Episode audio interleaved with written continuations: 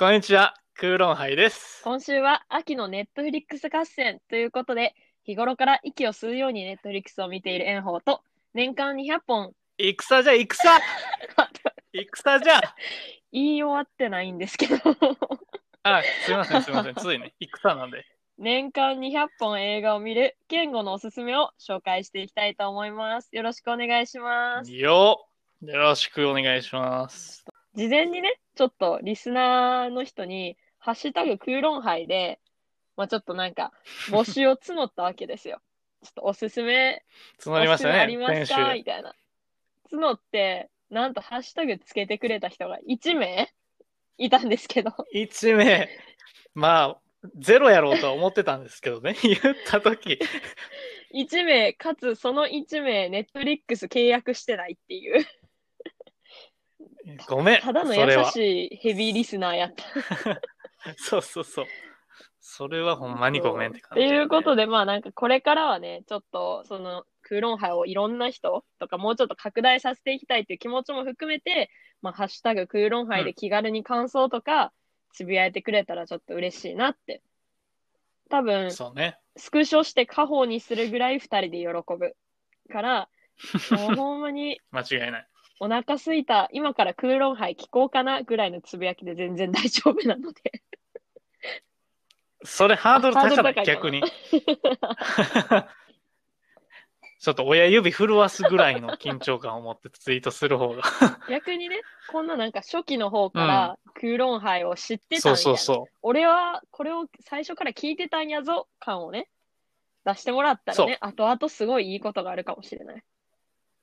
う。初期のね、ネジプロを見てた炎鵬張りにこう生きれるかもしれへんから。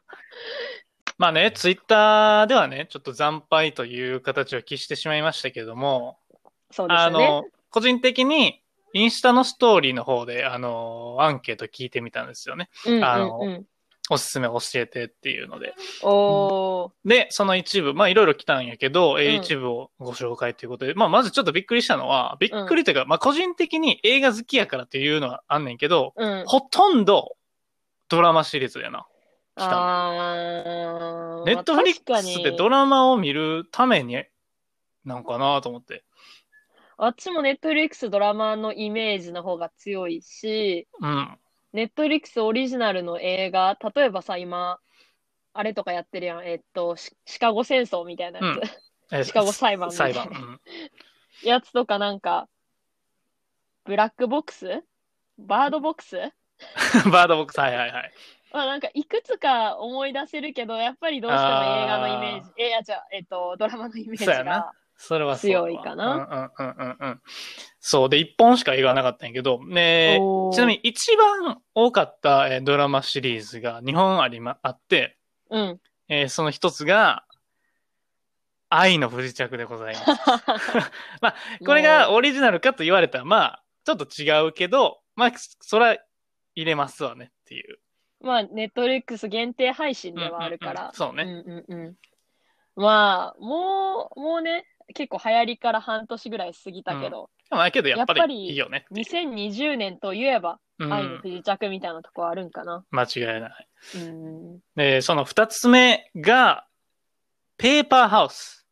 あー。これはね、おもろいおもろいっていうのはいろんな人から聞いてないが、なかなかこうえ？手が出ずに見てないねんけど、見てないんですか？そう。もうイスラエルとかのハリ、えーハロウィンとかでも、もうこの赤い服着て、あの、仮面被ってる人いっぱいおるから、まあなんとなくみんな見てはんねんなっていうのはあったんやけど、まだ見てないペねーパー。ハウスね、2年前ぐらいに見たけど、うんうんうん。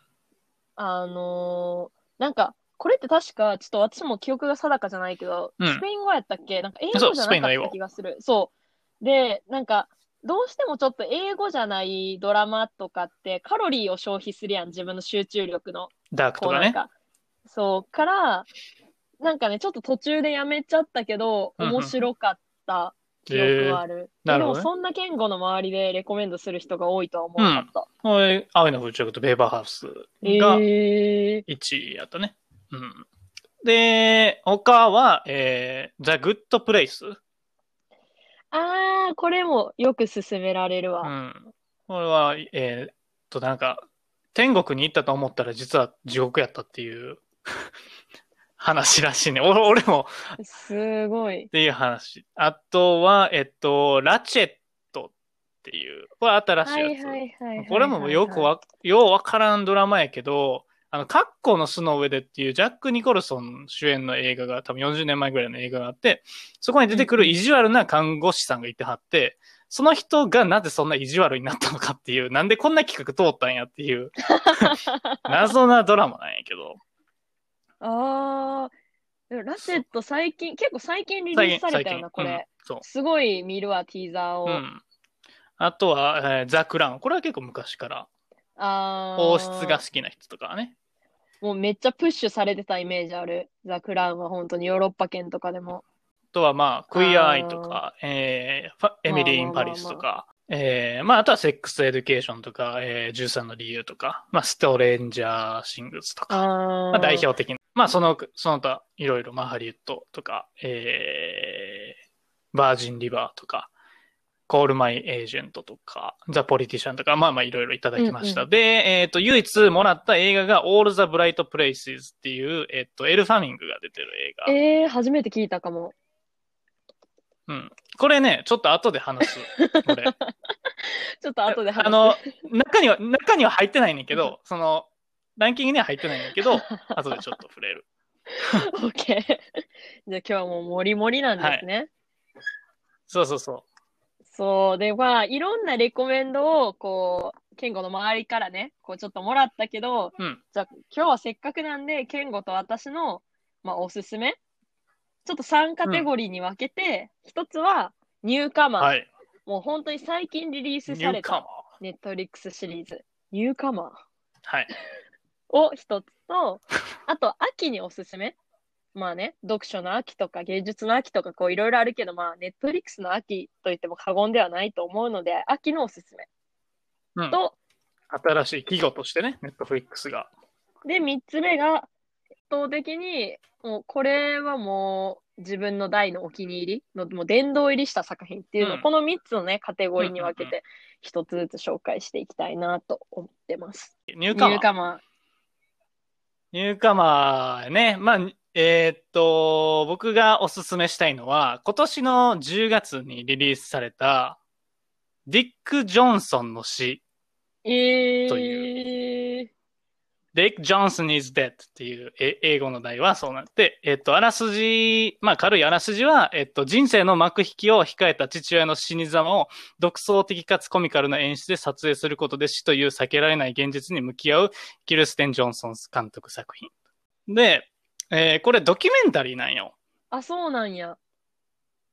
うん。で、ネットフリックスの特徴って、の一つで、えっと、やっぱドキュメンタリーが面白い。うんうんうん。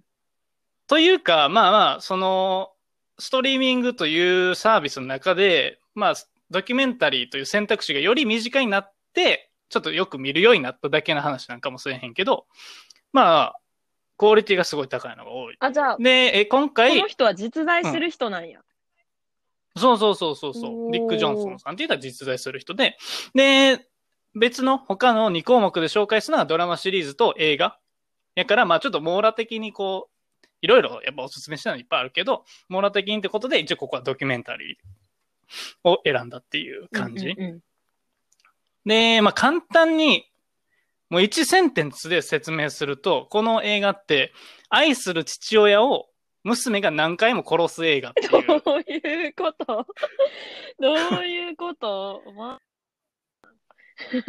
まあ、これだけじゃ、まあ、い意味わからへんやんか。まあ、おじいちゃんがいてて、で、娘が、あの、ドキュメンタリー映像作家なのね。で、もう、80何歳で結構ヨボヨボで、えっと、そのおじいちゃん心理学者というか、まあ、臨床の心理学者をされてるんだけど、もう引退して、まあ、そのおじいちゃんが、えっと、就活をしていく、まあ、その道のりを、えっと、ドキュメンタリーとして記録していった方がいいんじゃないかっていうことで、まあ、映画を撮り始めるんやけど、もうね、その、まずおじいちゃんがもう最高やね。えもうほんま見てて可愛いし、で優しいし、でほんまになんか娘とかその孫とかをもう愛してんのがひしひしと伝わってきて、もうまあ、見てて癒されるのよ、うんうんうん普通に。で、で、その、まあ、奥さん、だから、えっ、と、おばあちゃんを、えっ、と、認知症で亡くしてるのね。で、その、まあ、主演のおじいちゃんと、その娘の監督は、その、おばあちゃんが記憶とか、自我とかをどんどんなくしていく過程っていうのを、まあ、目の当たりにしてるのね。だからこそ記録に残した方がいいんじゃないかっていう話なんやけど、で、その撮影中にまさかのおじいちゃんも認知症診断をされるのよ。えー、そうなんや。そう。で、もうその、まあ、悲しい過去を見てるから、で、その思い出というか、全くもう、あ、あの時おばあちゃんもそんな感じやったわ。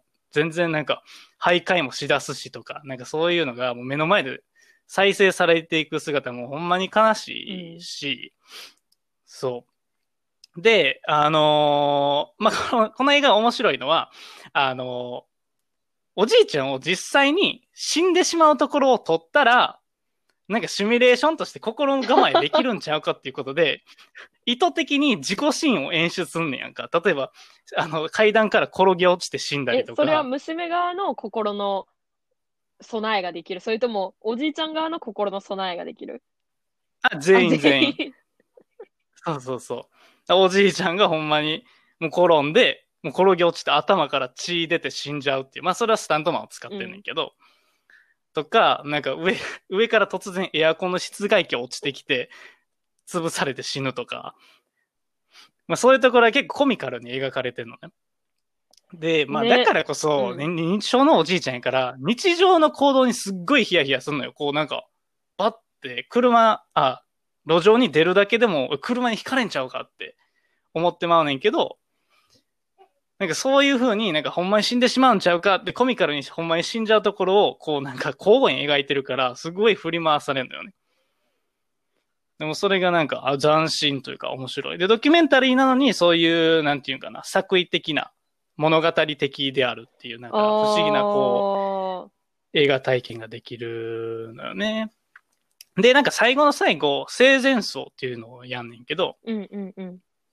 まあそれがすごい感動的で、うわあ、いい映画やったやわーと思ったら、また最後大オチをつけてきて、なんやそれみたいな。そう。だからなんかコミカルと感動が、ともうなんか癒しが全て詰まってて、なんか死っていうテーマをすごいコメディ調に表した作品なんかなと思そうそうう。そう。で、ポスターもすごい鮮やかやし。そう、なんかおじいちゃんが、ってやってるやん。なんかこそうニコって、そうそう。そう、骨に囲まれてなんか、えってしてるおじいちゃんの写真。そう。なんか死はさ、まあ誰も免れないもんやから、うん。まあそれとちゃんと向き合ってっていうことで、で、これ見たら結構その家族と、なんかまあ話すきっかけにもなるんちゃうかな、まあ、と思うし、で、まあかなりドキュメンタリーとして見やすいから、あの初心者にも超おすすめやっていうことで、この作品を推薦しました。で、まあ、ネットフリックス、うん。軽い気持ちで見れそう。なんか。あ、そうそうそう。ほんまに軽軽く見れる。なんか落ち込みすぎず、なんか笑えもするし、みたいな。深いし、みたいな感じでよかったね。で、まあ他にもいいドキュメンタリーをいっぱいネットフリックスにあるので、まあぜひこの機会にいろいろ漁ってみてもいいんじゃないかなって思います。ありがとうございます。はい。見るわ。これはマジでおすすめ。もう癒される、な泣けるし癒されるし。うん。最高。炎鵬のターン。ドゥルン。ドゥドゥン。私が持ってきたのは、2020年、うん タイミングが合わんかった。10月23日に配信されたクイーンズ・ギャンビットを持ってきました。ああ、はいはいはいはいはい。アニャ・テイラー・ジョイが主演で、チェスの話？うん。で、その60年代、50年代の孤児院で、えっと、両親を亡くした一人の女の子がチェスに目覚めて、で、どんどんこうチェスのマスタープレイヤーになっていくっていう話やねんけど、うん、うん、うん。これはね、結構、最初、すごいあの、ロッテントマトズってさ、はいロッテントメイトーズっていうサイトがあるやん。あ映画批そこで評サイト、ね。そう、今ナンバーワンやねん、確か。で、2020年公開のものではナンバーワンで、あ、どんだけ面白いんやろうと思って、最初の1話を見たら、うんな。んか、まあまあ単調で、その、結構暗い雰囲気で進めてって、うん。なんか、この1位って評価されてないの面白いと思えてない自分大丈夫かなっていう、こう現象にうん。若干陥ったんやけど、2話3話って進めていくごとに、どんどんその、チェスっていうゲームの文学性とか、その、音とか、音の要素とか、あと60年代の、その、インテリアだったり、ファッションだったりとか、そういういろんな要素に魅了されて結構ハマっていったっていう。作品ね。ケンゴは見た？クイーン・ギャンビット、クイーンズ・ギャンビット。いや、見てないね。けど、この、し主演のアン、いっつも発音がむずいんだけど、アンアンヤ？アニャ・テイラー・ジョイ。アニャ・テイラー・ジョイ。この子がさ、もうめっちゃ可愛いやん。目がクリクリして。そう。なんかね、この子その役柄的にも全く笑わへんのやけど、うん。その口角を全く上げずに全部目で演技するみたいな、眉毛で演技するが正しいんかな、実際は。うんその眉毛で、その画面を支配するっていうか、うん。だからすい。ごいね、で、このキャスティングはほんまに天才やなと思った。はいはいはい。い逆に彼女じゃなかったら成り立ってないと思う。あ、そんなに。うん。っていうのはなんかやっぱ実際チェスってすごい地味なゲームって言ったら地味なゲームになってしまう。うん。その一枚のさ、この板の中で繰り広げられていくから、基本画角とかが変わらないのよ。そうね。中でもその彼女の大きい瞳に吸い込まれていく感覚みたいなのが存在して、どんどんハマっていくんじゃないかなと思う。うん、うん、うん。そうね。確かに面白そう。この、なんかチェスの映画って、まあ、たまにあんねんけど、まあ、なかなかちょっと渋いよね。なん、うん。えっとね、名前がパッとで、えっと、完全なるチェックメイトっていうのが、マのトビー・マクガイ、マクワイアがでやってるけど、これもなん,、うん、なんか微妙やったんやけど、そう、そのつまらなさはないんや。なんか、なんか、チェスをメインに繰り広げられてはいるものの、うん。なんか勝負師としての、その主演の子の話エリザベスって言うんやけど、うんその60年代のロシアって女性がチェスをすることはほとんどなくて、うん。まあなんか、トーナメント戦とかがある時も何百人とか何十人の中で、まあ一人二人女性がいる。うん。からなんかまあチェスって結構男性の遊びやったりとかしたけど、そうね。うん。その中で、じゃあなんか10代の女の子が、こうどんどん突き進んでいく、結構その、勝負師とか、プレイヤーとしてのこの奇跡みたいなものうんを描いてるから結構面白かったかうな。んえ、全部見た？これ。えっとね、途中までしかまだ見れてあない。あ、だって23第五話までそう。へえ。炎鵬、あ、これそういうの見るんやっていう感じやったわ。意外と。で、なんかこのドラマ結構いろんな楽しみ方があるなとは思ったんやけどほ、まあ一つは、やっぱりチェス好きな人は絶対面白いと思う。うんで、私、チェスのルールは全く知らんし、チェスもプレイしたことないんやけど、もともとボードゲームが、そう、ないよな、なんかなかなかチェスって将棋し知かないわ。ってるけどやったことないみたいな。うん。そう。けど、なんかもともとボードゲーム好きで、そのドイツとかフランスのなんかコマでやるようなボードゲームを結構、スプレンダーってやつがあるんやけど、はいはい。はいスプレンダーとか普段やってて、うん。そうなんか、なんか相手の表情を伺いながら、こうプレイしていくとか、うん。こういろんな自分の中で、こういろんな方法をこう頭の中で考えといて、じゃあ次これにしようってこう判断するみたいなとこが結構共通してて面白かったりとか、あとはその彼女のちょ特徴として、そのチェスを頭の中でこう考えるときに、うん。こう孤児院の天井にチェスの譜面はいはいはがこうパッて裏でくっついてて、チェスのコマがこうやって勝手に動いていくみたいなシーンがあるんい。やけど、うんうん結構そこの CG とかが壮大うん、で。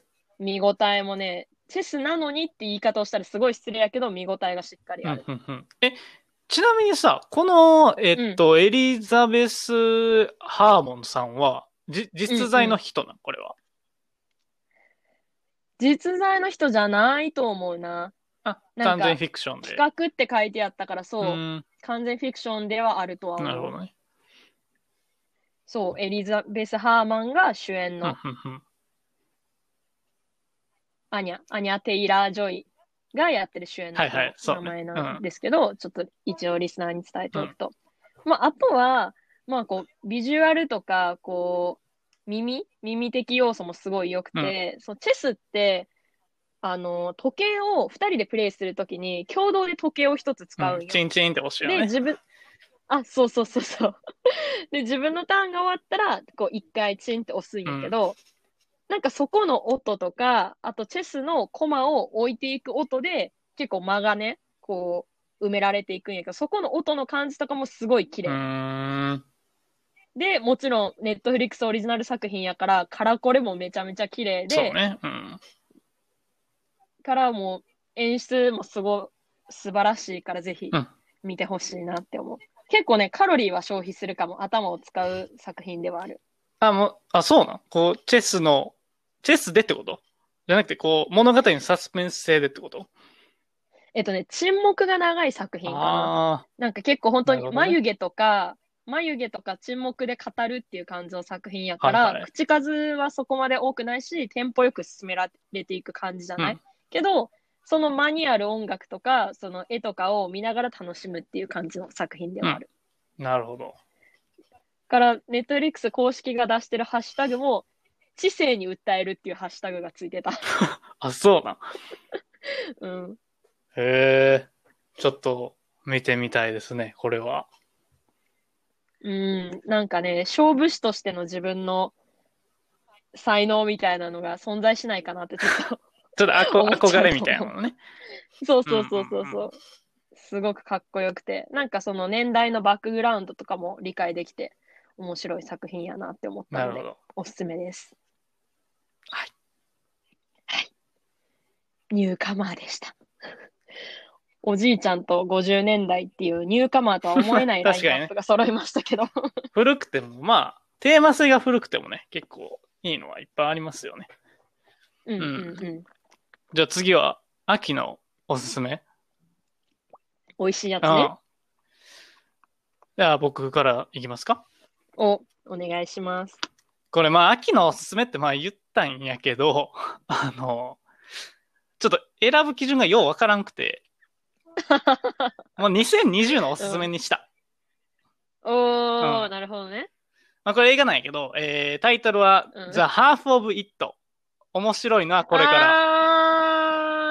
ら。まあこれはもう各所でね、言われてるから、うんまあ別にわざわざ今言う必要もまあないっちゃないんやけど、めちゃくちゃ名作。えー、まああらすじが、えーアマアメフト男子に頼まれてラブレターを代筆することになって成績優秀な、えー、エリ。おかげで彼との友情は芽生えたけれど、彼と同じ女の子が好きな心の中はかなり複雑っていう、まあまあ、ネットフリックスのあらすじって結構荒いねんけど、ほんまに。はい。まあこれはですね、えー、まあなんで2020年の、まあおすすめに選んだかっていうと、あの今年のトレンド、映画のトレンドとして、二つあるなと思ってて、えっと、うんアジアでのアジア人、あ、違う、間違えた。ハリウッドでの アジア人監督の躍進。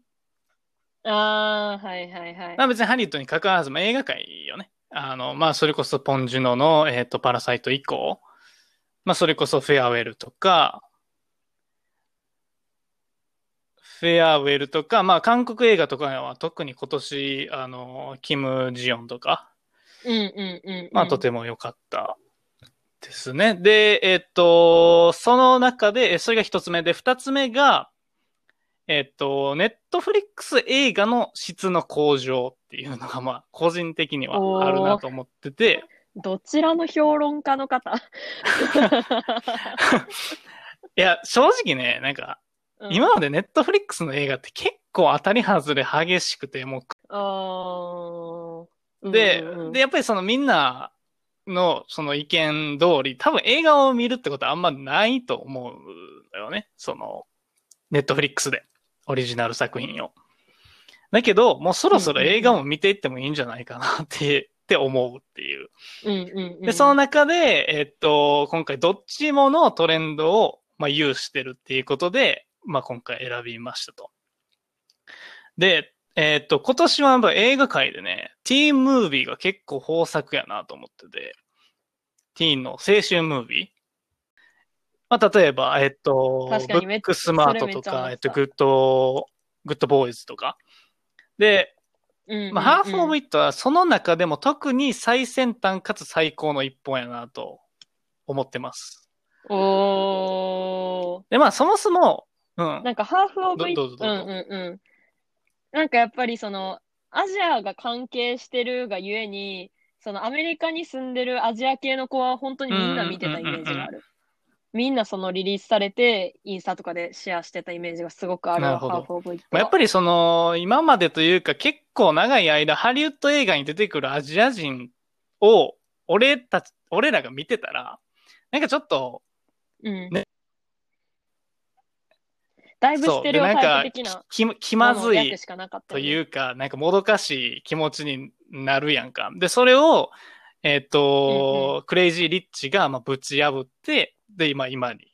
まあ来てると。うんで、えっ、と、まあ、ネットフリックス、まあ、これ、まあ、ティーンの、まあ、映画にちょっと話戻るけど、ネットフリックスのユーザーというのは、まあ、そもそも若いですと。で、なんでかっていうと、もともとケーブルテレビの、まあ、バンドル、まあ、アメリカでバンドルがまあ、多分1万円ぐらいするんだけど、それを払えない層が、まあ、バッて、アーリーアダプターで入ってきて、で、結局、その13の理由とか、一時期一番見られてる作品だったし、で、その13の理由とかは、なんかその自殺をこう、誘導してるんじゃないかみたいなことをね、いろいろまあ言われて、で、まあそこで、まあけじめをつけるっていう意味で、オールザ・ブライト・プレイシーズ、さっきちょっと上がってた映画を多分作ったんやろうとは思うんだけど、まあ個人的には別にそんな好きな映画ではなかったけど、最後、あの、なんかパンチを食らわされたというか、自分の偏見ありますよねみたいなのを最後こう突きつけられたラストというか、そう、振りが結構長かったんやけど、えーうん、結構、なんか最後良かった。うん。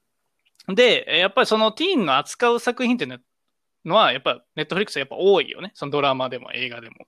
うんうで、その、もともとティーン映画って、まあ、遡っていくと、アメリカングラフィティっていう、えー、ジョージ・ルーカスのやつが、まあ、まず初めにあって、でそこからブレイクファーストクラブっていう、えー、まあ、いわゆる金字塔っていう、あの、のが生まれたんやけど、まあ、これはやっぱりヒエラルキーっていう存在を暴くと同時に、まあ、ラベ、ラベリングするということをなんかこう生んじゃって、まあ、講座はまあ、いろいろあるんやけど、で、そっからこう、2010年代はこう解き放たれていったというか、なんかリベラルがさ、台頭してきて、うんうんうんうん。で、あ、まあなんかその価値観の転換期であるから、まあしゃあないし、必要なプロセスなんやけど、なんかリベラルで、なんかお利口さんな表現さえしてれば評価されるみたいな雰囲気がちょっとあって、なんか例えば、アナ雪とかエンドゲームとかってもうなんかそういうのがプンプンしててあんまりなんか好きじゃなかったんやけど、アナ雪 2, 2は好きなんやけど、うん1とかはあんまり。うんで、まあそう、そういう意味でやっぱブブックスマート、去年の映画ですけど、アメリカで公開されたのは、そういう意味で最高の映画。うなんやけど、やっぱりこう、リベラル独特のなんか排他性とかやだみみたいなのはちょっとあったのよね。けど、このハーフ・オブ・イットはほんまにスーパーナチュラルに描けてて、これが2020年新しい価値観で、そのリベラルというものが、こう定着してきたっていう、転換期から定着期に入ったっていう感じの映画。っていう感じがした、僕は。いやー、そういうの、なんかポスターからもそういう感じがする。うんうんなんかティーン映画やけど、なんかその繊細な部分をちゃんと表現できてるステレオタイプ的じゃないティーン映画というか。そうそうそうそうあ。それがね、すごいナチュラルでよかったよね。めちゃめちゃね、評価高いやん、うんうんこれ。なんかその映画評論家とかでもめっちゃ書いてるの見てたし。なのに私はまだ見れてあ、見てないんや。なんか見てる感じで喋っとったから。そう。あ見てないんかい。あのね、なんか評価サイトみたいなのをめっちゃ読んだけど、はいはいはい見てはないわあそうなんや。ぜひぜひ。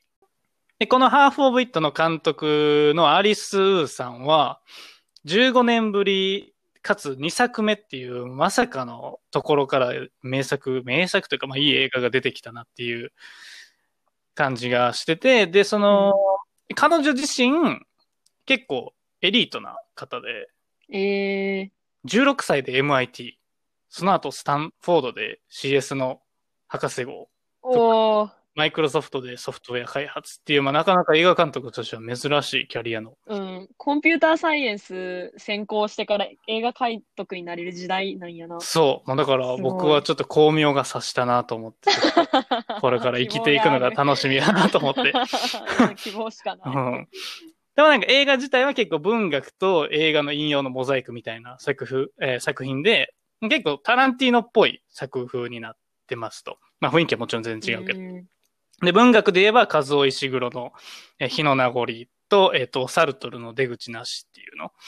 で、まあ、え。映画で言えば、ブレックファストクラブ、カサブランカ。まあ、カサブランカははテネットでも引用されてたんやけど、えー、あとは、えっ、と、チャップリンの街の日、あとは、卒業と、えっ、と、なんかわけわからんインド映画、エクビランっていうのが、のが、まあ、引用されてて、で、まあ、映画は結構わからんやけど、小説がね、結構メインやから、もう、もっと読んだ時はおもろかったのになって思ってる。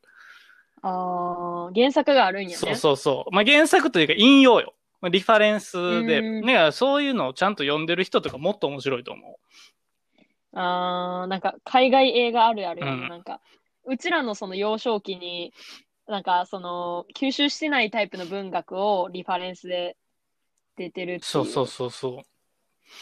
で、いや、まあ、炎本、まあ、ネタバレせずに話すのが結構難しいけど、まあ、なんか単、単純な愛、その男女としての愛だけじゃなくて、まあ、友達とか、えっと、同性としての愛に気づいたりとか。それこそ、まあ、好きになって、嫌われ、えー努力して傷ついて、傷つけて、で、嫌われてとか、まあ、そういうのを繰り返していくことによって、まあ、いろいろ自分に気づいていく。なんか気づきは、まあ、自発的じゃないと結局自分は変われないですよねっていう。まあ映画で、で、まあその人を好きになることによって本当の自分と出会う、まあやりたい。なんか映画でよくあるけど、なんか最終的に誰かと結ばれることとか勝つことだけじゃなく、が、なんかハッピーエンドじゃなくて、まあ主人公たちが本当の自分を見つけるみたいな。たとえそれがね、最後死んだとしても、本当の自分を見つけるのが本当のハッピーエンドじゃないのっていう。でそれを追求したのがこれ、この映画や。えー、今、たくさんの情報を吸収したけど。なるほどな。そうそうそうそう。で、まあ最後ね、結構なんか男が女の子を電車で追いかけるシーンとかあるんやけど、もともと女の子はもうそんなシーンバカだよとか言ってたんやけど、もうそれがね、やっぱ最高なのよね、結局。うん。で、ベタやけど、もう映画的でやっぱそういうシーンはいいなってまあ思うし、あとはなんか映画的に良かったなみたいなのは、なんか結構お互い向き合って座るシーンがずっと多いんだけど、最後は全員同じ向きに向かって前を向いて進んでいくっていう終わり方を、まあしたりとか、えー、まあモチーフの使い方が、まあ電車と、まあ自転車と徒歩、そして卓球台となんか電車を見守るなんか小屋みたいなのがあるんけど、そこに閉じこもったのは、最後そこから出て成長していきますよね、みたいな。そういうモチーフの使い方もまあ、すごいうまいし、うん、面白かったね。なんかそのスクールカーストとか人種問題、格差社会、なんか宗教的価値観とかもいろいろ、なんかいくらでも暗くできるテーマばっかりやのに、かつコメディに仕上げてるっていうのが、ああ、これコすごい、メディなんや。すげえなっていう。まあ、ラブコメよ。なんか聞いてる感じ、こう、ヒューマンドラマみたいな感じの。うん。もう、もっともっあ、と軽そうく見れる。なんや。えー。そう。結構重い、テーマは重いのに、もうね、結構面白い。普通に。なるほどね。なんか、うん、うん、うん、うん、うんうん。いやー、見たいな、ハーフ・オブ・イット。これはね、あの、今年の中でも結構上位に入ってくるね。劇場で公開されたの含め。まあ今年は、あの、劇場で公開されてるのもまあ少ないから映画がね。その、まあ僕も新しい映画を見るのがまあかなり減ってるんやけど、まあ見た中でもやっぱ劇場公開を含め、この映画は結構上位には入ってくるかなと思う。で、なんかその若い可能性にもウキウキできるよね。ふシンプルに。シンプルに。で、彼女はまあ最後ね、グリネルっていう大学に向かうんだけど、そうそうそうそう。そうそうそう。多分ね、周りにグリネルおるやん。だからすごいな。なんか。この映画を一番最初に知ったきっかけは、うん周りにグリネルカレグリネルカレッジかな？に行ってる人が多すぎて、みんなが載せるから、まあ、そうやな。それをきっかけで、まあ、ファーストインプレッション。そうそうそうそうそう。だから、あの、リベラルアーツに興味ある方、う。進学先としてね。その進学先として方にもいいし、まあ、ただ担任の先生は、リベラルアーツなんか取っちゃダメよってはとは言ってんねんけど、あ、この映画の中で。そうそうそうそうそう。うんまあ、あの、いろいろな層におすすめですよね。本当になんか映画、映画って感じがした。あーなんか、まだ見てないけど、うん。なんかその、留学した時に感じるさ、なんかアジア人としての自分の存在とかもなんかちょっと考えるタイミングあるやん、海外行くと。うんうんうんなんかそういう時期とかに見ると良さそう。うん。うん。そうね。そうね。まだ見てないから分からんけど。ああと、あれ、もう一個。えっとね、あの、悪者がいない。えー、これはブック、ブックスマートでもそうやけど、なんか今までの、えっと、カレッジムービーとかやったら悪者になりそうな、なんか部活バカ野郎みたいな。うんうん。カースト上位のチアリーダー、そうそうそうそうみたいなのはいないんや。そういうのは、まあ、ちょっとチクチクはやってんねんけど、なんか、それも含めて愛らしく描いてて、なんかそれもすごい好感を持ってた。まあ、それはブックスタスマートでもやってたけど、これはと特に、あの、いいね。ここの映画は。うんうんうんうんうん。はい。見ましょう、皆さん。ぜひぜひ。はい。ありがとうございました。でね、ちょっと今日、全部紹介したかったとこなんですけど、うん。今時間を見たら、もう30分近くて、やっぱ僕が喋りすぎてますよね。どう考えても。いや下書きいつも書いてんねんけど、もう今回、あうんかんわ、これ、と思って。もう長くなんのが目に見えてたから、うん。まあ、一回切りましょうか、これで。で、来週に持ち越して。でも下書きちゃんてちゃんと書いてる事実は偉い。うんうん。そううん、ね。私は結構フィーリングで喋っちゃってるから。それはね、もう、健吾さんの偉いやいいところなのやいやいやいで、やいや。来週も引き続き。はい。来週、どうします？炎鵬さんのインスタで募集します？うん。そうしましょう。はそうしましょう。あと、これを聞いて、もうぜひ、ハッシュタグ空論杯で、い。ネットフリックス、これ面白かったよみたいなのあったら言ってくれたら、ぜひぜひ。よもうね、うん、泣いて喜ぶので、ろしくお願いします。よろしくお願いします。えー、それでは、え、第6回、えーやってきました。えー少しでも面白いと思った方は、クーロン杯をフォロー、シェアしてもらえると、炎鵬と喧嘩とても喜びます。ツイッターでアカウント名、アットマーク、KURON、アンダーバー、HIGH、クーロン杯で検索してください。各種ストリーミングサービスのフォローもお待ちしております。えーそれではまた、来週、さようなら。さようなら。バイバイ。バイバ